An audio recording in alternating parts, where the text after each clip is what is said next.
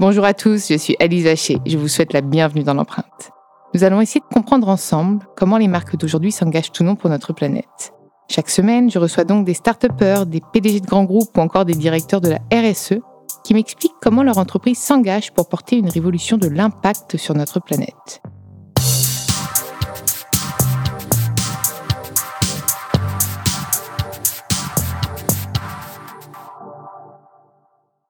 Dans ce nouvel épisode de l'empreinte, j'ai le plaisir de recevoir Sabine Roux de Bézieux, la présidente de la Fondation de la mer, l'association qui soutient de nombreux acteurs pour renforcer et accélérer leur impact positif en faveur de l'océan. Quel beau combat Merci Alice, merci de me recevoir. Je suis ravie de t'accueillir dans l'empreinte.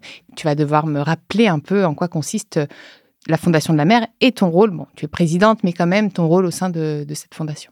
La Fondation de la mer a été créée parce que la France a réalisé qu'elle n'avait pas une grande fondation pour s'occuper de l'océan, alors que l'océan, c'est 70% de la surface de la planète, que la France a le deuxième espace maritime au monde, avec pas loin de 11 millions de kilomètres carrés sur tous les océans de la planète, et que nous n'avions pas de fondation pour euh, rassembler tous ceux qui s'engagent pour une mer propre, libre et valorisée avec sagesse. Tu me dis tous ceux qui s'engagent, c'est qui qui s'engage concrètement? Ce sont des scientifiques, des associations, mais des, gens déjà sensibles des enseignants, en fait des gens un peu sensibilisés qui ont compris que sans l'océan, notre planète n'existerait pas. Tous les spationautes les, qui vont dans l'espace, un Thomas Pesquet, quand il revient, ils s'engagent, ils s'engagent tous pour l'océan. Pourquoi? Parce qu'ils ont découvert que notre petite planète, notre petite bille bleue, est unique dans l'univers. Et que ce qui fait qu'elle est unique, c'est justement cet océan mondial. Elle est composée à combien de pourcents d'eau d'ailleurs 71% de la surface de la planète. Mais c'est drôle justement parce que ça c'est un chiffre quand, quand là on est récemment à la journée mondiale euh, de l'eau et que j'ai alerté, enfin j'en ai, parlé sur mes réseaux, mes abonnés me disent oh l'eau, attends on est composé à 70% d'eau, on va pas en manquer demain. Il y a d'autres choses, il y a d'autres urgences. Qu'est-ce que tu leur réponds à ces gens-là? Que l'eau douce c'est 3% de la totalité de l'eau qui est disponible. 97% c'est de l'eau salée dans la mer et 3% seulement de l'eau douce. Alors l'eau douce, il fallait la chercher euh, dans les fleuves, dans les rivières, dans les nappes phréatiques. Et on s'aperçoit qu'année après année, ces réserves d'eau douce diminuent. On s'aperçoit qu'il y a des guerres qui sont menées aussi pour l'eau. Et donc, euh, protéger l'eau, c'est absolument majeur. Et puis, c'est important aussi euh, parce que dans l'eau, dans les fleuves, les rivières, dans les glaciers des montagnes, à partir de là se découlent toutes les pollutions qui viennent dans l'océan. Et on voit bien, on a vu beaucoup de, films catastrophes qui montrent la quantité de plastique, par exemple, qu'il y a dans l'océan. Ce plastique, il vient pas de nulle part à 80%, il vient de la Terre. C'est ce qu'on appelle la pollution tellurique. Elle vient de la Terre. Et donc, euh, ce qui se passe dans l'eau concerne ce qui se passe dans l'eau douce, dans les fleuves, les rivières, concerne ce qui se passe aussi dans l'océan. J'ai lu qu'en 2000, c'était en 2040, donc ça c'est la fin du plastique à usage unique, mais je crois bien que c'est en 2040 ou en 2050 qu'il y aura plus de plastique que de poissons dans les océans. Alors oui, on, des scientifiques disent qu'il y aura une biomasse plus importante de plastique. Donc, concrètement, comment on agit du coup? Parce que là, c'est pas, c'est pas possible, parce qu'il y a aussi toute une biodiversité marine à, à entretenir, qui est quand même notre, euh, c'est notre écosystème. Alors, il faut agir contre le plastique, il faut agir à terre, hein, parce que hmm. l'idée de ramasser le plastique en mer, on, en rêve tous, parce que ce serait tellement pratique. On déverse dans l'océan, et puis on se dit que quelqu'un va ramasser. On peut même pas dépolluer les, océans, c'est impossible. non, je suis désolée, Alice, je dois vous dire ça, on peut pas dépolluer l'océan. Oh mon Dieu. Donc, en revanche, il faut arrêter, arrêter tout cela à terre. Donc, nous avons un programme à la, Fondation de la mer qui s'appelle Un geste pour la mer, avec 250 associations partout sur le territoire français, également en Afrique, qui organisent des collectes de déchets avec des citoyens engagés. Et c'est que le plastique qui pollue ou il y a d'autres matériaux? Non, non, non. Il y a énormément de, polluants. Mais c'est vrai que le plastique est vraiment majeur parce que le plastique est ingéré par, euh, par les poissons que nous les consommons ensuite. En fait, on s'autodétruit, quoi, finalement. Si demain, parce que toutes les entreprises aujourd'hui s'engagent contre le plastique. On essaie, puisque même le consommateur, pour le coup, il est sensibilisé au plastique, il est moins sensibilisé aux océans. C'est-à-dire qu'on dit, ah non, le plastique, c'est pas fantastique du tout, c'est terminé ce slogan. Mais on n'a pas euh, forcément conscience que derrière, c'est l'océan qui en, qui en pâtit. Quoi. On a juste l'impression qu'il faut réduire le plastique parce que c'est pas bon. Et aussi pour notre santé. Parfois, on nous, on nous met euh, dans la tête que le plastique, c'est mauvais pour la santé, alors que finalement, c'est le plastique qu'on ingérerait via le poisson qu'on mange, si j'ai bien compris. À peu près. En fait, c'est vrai que les, les entreprises n'ont pas du tout l'impression qu'elles ont un impact sur l'océan. D'ailleurs, nous, comme citoyens, on n'a pas forcément l'impression, nous non plus. On lève la tête, on voit le ciel, on voit bien la pollution du ciel. La pollution de l'océan, elle est beaucoup plus éloignée. On en a la chance de la voir uniquement une fois par an quand on va au bord de la mer l'été et euh, on s'aperçoit quand on a la chance de pouvoir mmh. partir. Et là, on s'aperçoit que qu'il y a un enjeu pour l'océan. Mais sinon, ça semble lointain. Et même, est-ce qu'on le voit vraiment? Tu me dis que c'est au fond, donc on ne le voit pas vraiment. Si, tu le vois quand même. Les pollutions, en plein été, on les voit assez peu parce que les communes nettoient leurs plages tous les jours. Et donc, euh, le, le, vacancier heureux a, la chance de ne pas voir de, pollution. Mais quand on va année après année au même endroit, on s'aperçoit qu'il y a moins d'algues, moins de poissons, euh, moins de vie au fond de la mer si on met la tête dans l'eau. Hmm. Et, là, tu me dis que les, marques, du coup, ne n'ont pas trop conscience de ça, elles s'engagent pas. Et toi, parmi les personnes qui ont qui, qui, accompagnent la fondation ou que vous accompagnez plutôt parmi vos clients, je ne sais pas trop si c'est des clients, vous êtes payé, peut-être rémunéré par les marques, je ne sais pas d'ailleurs comment ça fonctionne vu que c'est une association C'est une, c'est du mécénat. Une fondation, une fondation euh, fonctionne avec du mécénat, mais on accompagne beaucoup de marques. Alors évidemment, il y a des marques qui sont directement liées à l'océan, des marques euh, solaires par exemple, ou des marques, euh, des marques d'eau pour certaines, les plus pionnières. Et puis beaucoup d'entreprises ne, ne réalisent pas qu'elles ont un impact sur l'océan. Elles ne réalisent pas, par exemple, que leurs émissions de CO2 sont directement liées à l'océan, puisque l'océan absorbe un tiers du CO2 qui est produit par nos activités humaines. Et il l'absorbe, mais il ne le rejette pas. Donc, c'est-à-dire que Alors, contenu. Il l'absorbe. Et ensuite, le phytoplancton, qui est en fait, ce sont ces tout micro-organismes qui vivent dans l'océan. Le phytoplancton, avec la photosynthèse, si vous vous souvenez vos cours de, de SVT du lycée, transforme le CO2 en oxygène. Et donc, la moitié de l'oxygène qui est aujourd'hui dans l'atmosphère provient de l'océan. Donc, en fait, l'océan nous sauve. Et l'océan nous sauve. Si on n'aurait pas de climat, on n'aurait pas le climat tempéré dans lequel on peut vivre et on ne pourrait pas respirer et vivre si on n'avait pas un océan en bonne santé. Et donc, il faut à tout prix limiter ces émissions de gaz à effet de serre pour notre euh, survie. Donc, ça, c'est le premier point, c'est le CO2. Le deuxième, c'est la pollution. Évidemment, l'océan, s'il doit bien fonctionner, doit servir de régulateur du climat, il faut qu'il ne soit pas pollué que toutes ces espèces marines continuent à se développer et à croître. Mais aujourd'hui, ce n'est pas le cas. Et puis enfin, il faut s'assurer de ne pas trop prélever dans l'océan. Prélever euh, de... de... ressources. Alors, on connaît les forages de, gaz, de pétrole. Aujourd'hui, il y a des projets d'aller forer pour aller chercher des terres et des métaux rares. Parce que l'océan, c'est le grand univers de l'inconnu. Il y a encore 90% des espèces à découvrir dans l'océan. C'est génial. 90%. Alors, évitons d'aller les détruire avant même de les avoir découvertes parce que ce sont probablement euh, des molécules qui vont être euh, nous permettre d'aller euh, sauver des milliers de vies dans lesquelles il y a des et ce phytoplancton alors moi je fais je commence je, suis devenue Jamie là dans ma tête on peut pas le cloner? Vu qu'on a inventé le clonage, on peut pas le dupliquer? Ah mais si, on peut faire pousser du, du, microplancton. Mais vous imaginez, l'océan, c'est un milliard de kilomètres cubes. Ouais. Donc, euh, vous n'allez pas pouvoir euh, cloner autant de phytoplancton qu'il faut pour euh, pouvoir ça, ça pourrait sauver la planète. CO2. Ben, c'est justement ce qu'on fait quand on restaure des, des, écosystèmes marins comme des mangroves ou des, ou des récifs coralliens. C'est ce qu'on fait à la Fondation de la mer. On a, mmh. on a plusieurs dizaines de programmes qui permettent justement de protéger ces écosystèmes qui sont menacés. Pourquoi? Parce que ce sont dans ces, ces habitats, en fait, c'est comme des villages pour, le, pour la vie marine. Ils vivent dans des villages qui peuvent s'appeler des mangroves, donc ce sont des, des forêts dans l'eau, ou des récifs coralliens ou des forêts d'algues dans nos, eaux tempérées. Donc en protégeant ces espèces-là, d'abord on, capture du, CO2 et en plus on permet à la vie marine de continuer à, exister. Il y a un sujet justement sur les algues, euh, entre guillemets, qui polluent les plages. Qu'est-ce que tu en penses de ces algues? Est-ce qu'elles sont utiles ou qu'elles sont là? Enfin, moi, je sais pas. En fait, c'est vraiment une question personnelle, parce que, mais que beaucoup se posent. Tout, j'ai, vécu dans le Calvados, mes grands-parents y sont, et c'est dégueulasse. Et toutes les algues qu'il y a partout. Mais si elles sont là, c'est qu'elles ont bien une utilité à l'écosystème marin, non? C'est de la pollution marine aussi? Pas mal de types d'algues. Certaines sont absolument indispensables parce que ce sont des, lieux de vie. Et puis d'autres, on, en on en a pas mal parlé à une époque, c'est les algues vertes. Euh, qui sont qui s'accumulent sur les plages, notamment en Bretagne Nord, et qui sont extrêmement dangereuses parce qu'elles elles, émettent des gaz euh, qui peuvent tuer euh, des animaux, mais aussi des êtres humains.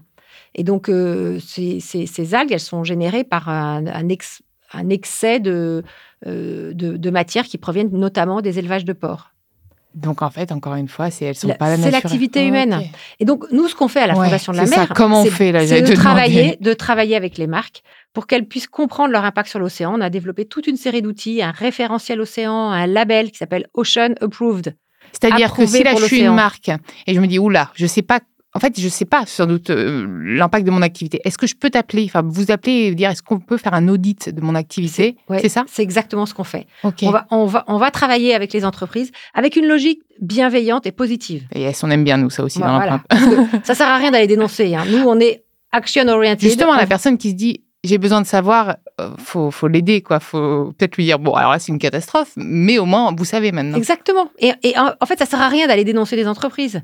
Il vaut mieux aller travailler avec elles et on les aide à regarder de façon holistique ou globale leur impact sur l'océan. Alors évidemment, mmh. les entreprises n'ont pas toutes le, même impact. Quand vous êtes à un, hôtel, c'est la quantité d'eau que vous consommez, c'est le poisson que vous servez dans votre restaurant, c'est les, les, petits goodies que vous mettez dans les salles de bain. Voilà. Si vous êtes une agence de pub, ça va être savoir où vous tournez vos publicités, comment vous conseillez vos clients euh, sur un sur un leur, leur message. Vous voyez, donc il faut que les, les chefs d'entreprise ou nous comme citoyens, comme parents, prenions conscience que nous pouvons faire quelque chose pour l'océan. Et c'est vraiment ce qu'on fait à la Fondation de la mer. Par exemple, on travaille aussi avec des écoles. Ah, on a créé un concours fabuleux qui s'appelle Art en plastique, comme le cours, pour l'océan. Et le principe est très simple. Les enseignants, avec leurs élèves, ramassent des, déchets plastiques ou ramènent des petits trucs en plastique. Vous savez qu'on a parfois mm. les petits goodies en plastique euh, qui sont vraiment bons à acheter à la poubelle. Eh bien, ces enfants les ramènent et créent des œuvres d'art avec cela. Et euh, d'ailleurs, les deux œuvres d'art qui ont gagné l'année dernière sont dans le bureau du ministre de l'Éducation nationale, Jean-Michel Blanquer, en ce moment. C'est génial. Et là, il y a des dizaines de milliers d'élèves qui ont été euh, mobilisés, qui ont participé à ce, à ce concours à plastique pour l'océan de la Fondation de la mer. Donc toi, c'est vraiment le plastique, ta ce que tu vois comme sujet émergence pour les océans, c'est quand même le plastique, non? Alors, c'est toutes les pollutions. Toutes les pollutions. Et en, fait, ça conduit à aider les entreprises à penser ce qu'on appelle économie circulaire. C'est-à-dire, au fond, euh, quand on pense la fabrication d'un produit, s'assurer qu'on prélève le moins possible, voire pas du tout, de ressources non renouvelables. C'est-à-dire on, ne prélève sur la planète que ce qui est renouvelable. Donc dès la conception, c'est ce qu'on appelle l'éco-conception justement.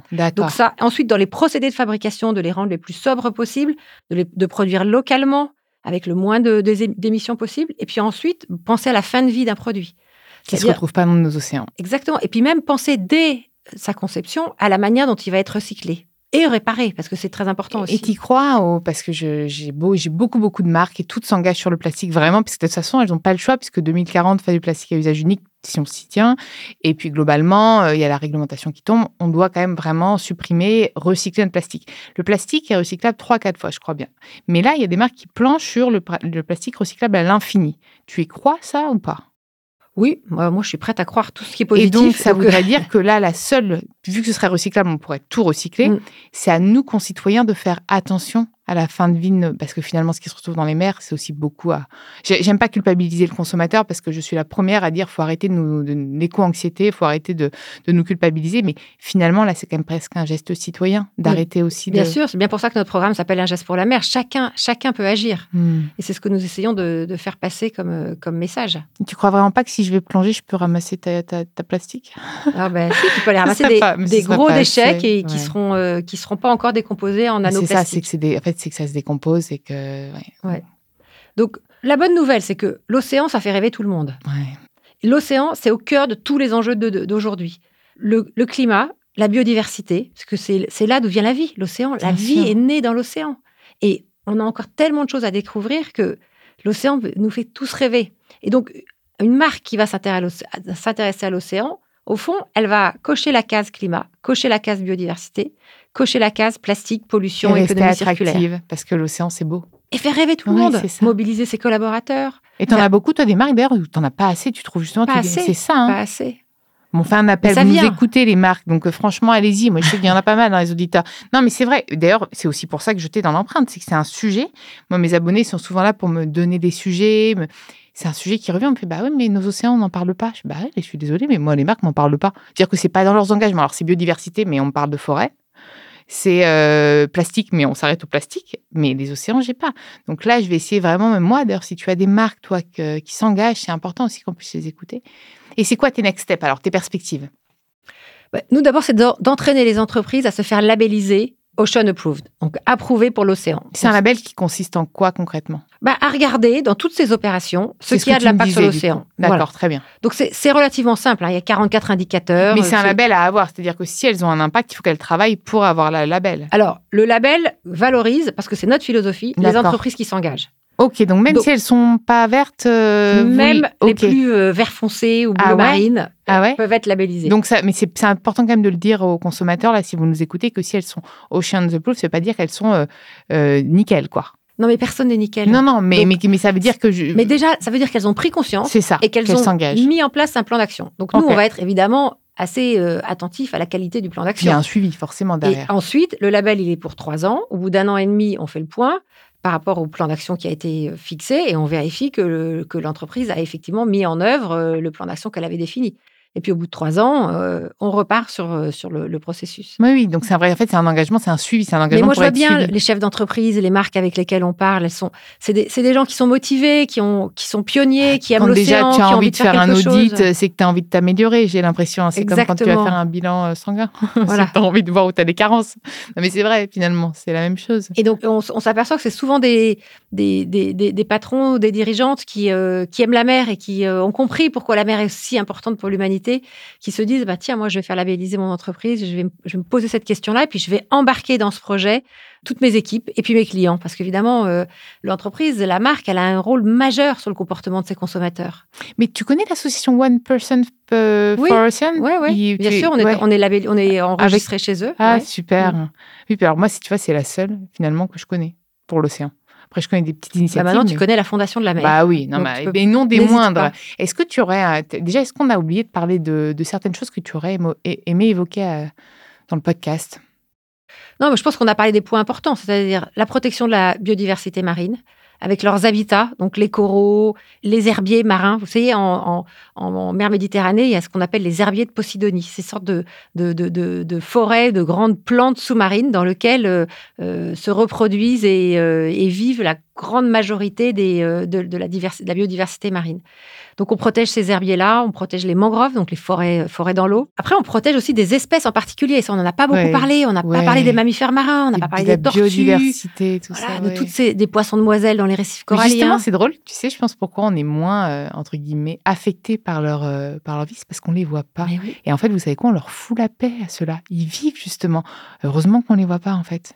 Oui, alors ceux qui vont pas bien qu'on voit, c'est les oiseaux marins. Bah moi, j'ai une, j'ai une affection toute particulière pour les oiseaux marins. Tu les vois Je les vois chez moi en Bretagne et ah euh, ils font totalement rêver. Euh, surtout les oiseaux migrateurs qu'on voit arriver euh, au, au, printemps, passer l'été en France. Moi, je vois des pigeons, c'est pas terrible. Hein. Oui, ça fait un peu moins bien. Il y a des mouettes parfois à Paris. Ah oui, mais moi, les mouettes, elles sont pas gentilles. Quand j'étais petite, il y en a une qui a voulu m'attaquer. Depuis, je suis pas très fan des mouettes. Mais, ah. euh, mais non, mais oui, oui. Donc, oui, donc la, biodiversité marine, c'est hmm. tout de même euh, extraordinaire. Le climat, parce que l'océan, c'est le régulateur du climat. Euh, ça, je savais. Tout ce qu'il a de je ne savais pas. Hein. c'est dingue, tu vois. Moi, j'ai appris ça, donc c'est hyper important de se dire. On cherche tous 36 milliards de solutions, mais en fait, on les, a. On les a. Alors, on les a, ces au fond, solutions. au fond, on a une empreinte bleue Hein. On a une empreinte bleue et on n'y pense jamais à son empreinte bleue. Et c'est ce qu'on, vraiment ce qu'on essaie de faire à la Fondation de la Mer, c'est de dire à, nos, à nos donateurs et à tous ceux qui s'engagent avec nous, réfléchissons à notre empreinte bleue et agissons ensemble pour la réduire, sans culpabiliser. Tu m'as trouvé la phrase d'accroche du podcast, notre empreinte bleue. Ça va très bien avec l'empreinte. non, mais c'est vrai, sans culpabiliser, continuer. De toute façon, c'est tellement beau. En fait, en conciliant le beau à l'écologie, à l'amour de l'humain, on peut que faire mieux. Enfin, quand on, quand on a un bon fond aussi et qu'on essaie de. Tout le monde se mobilise, enfin, tout le monde se mobilise, tout le monde a conscience. D'ailleurs, ceux qui ne veulent pas, les climato-sceptiques, parce que j'ai appris dans le dernier épisode, que du coup, je vous invite à réécouter, vu que vous l'aurez, il sera déjà sorti, que 50% des Américains étaient climato-sceptiques ah oui, je connaissais pas le chiffre. Bah voilà. Bah, désolée pour les co-anxiétés là du jour, mais ça c'est moral atteint là. Ouais, moral atteint aussi. Moi, ça m'a atteint. C'est-à-dire que nous, on a tous l'impression qu'on est tous au courant. Donc non, il faut continuer à sensibiliser justement. Et je pense que si ces gens-là sont climato-sceptiques, c'est qu'ils sont angoissés, qu'ils n'ont pas envie de savoir. Alors qu'en amenant le sujet de façon bienveillante, en arrêtant de culpabiliser, en montrant qu'il existe des solutions et qu'on a la solution, tu me parles que l'océan est là, que mmh. c'est une solution bah, tout le monde prend conscience que bah, on peut agir en fait. En fait, c'est normal de rejeter en bloc quelque chose si on me dit bah, demain c'est la fin du monde, mais vous n'avez pas de solution. Donc bah bon courage. Bah moi je, serais, je pense que je virerais climato-sceptique en disant bon bah euh, je vais peut-être mettre des œillères, ça ne sert à rien. Je pense que c'est aussi pour ça que les gens euh, rejettent le sujet. Ouais. Et puis il faut, faut pas oublier que l'océan c'est aussi une, une source d'inspiration incroyable pour les artistes. Vous voyez, la la poésie, la littérature, la musique, la photographie. voilà. C'est Et je pense qu'on a tous un livre euh, ah c'est l'un de mes préférés. Euh, dans, dans, dans, sa, dans, sa, dans sa mémoire euh, d'enfant qui, qui nous a fait, qui nous a inspiré, qui nous a fait vibrer. Et, et, c'est quelque chose sur lequel on peut aussi s'appuyer pour sensibiliser tout le monde sur, sur l'enjeu de l'océan. Hmm. Parce qu'on a ces souvenirs d'enfance, ces souvenirs de, de, de Madeleine de Proust. Voilà, de Madeleine de Proust.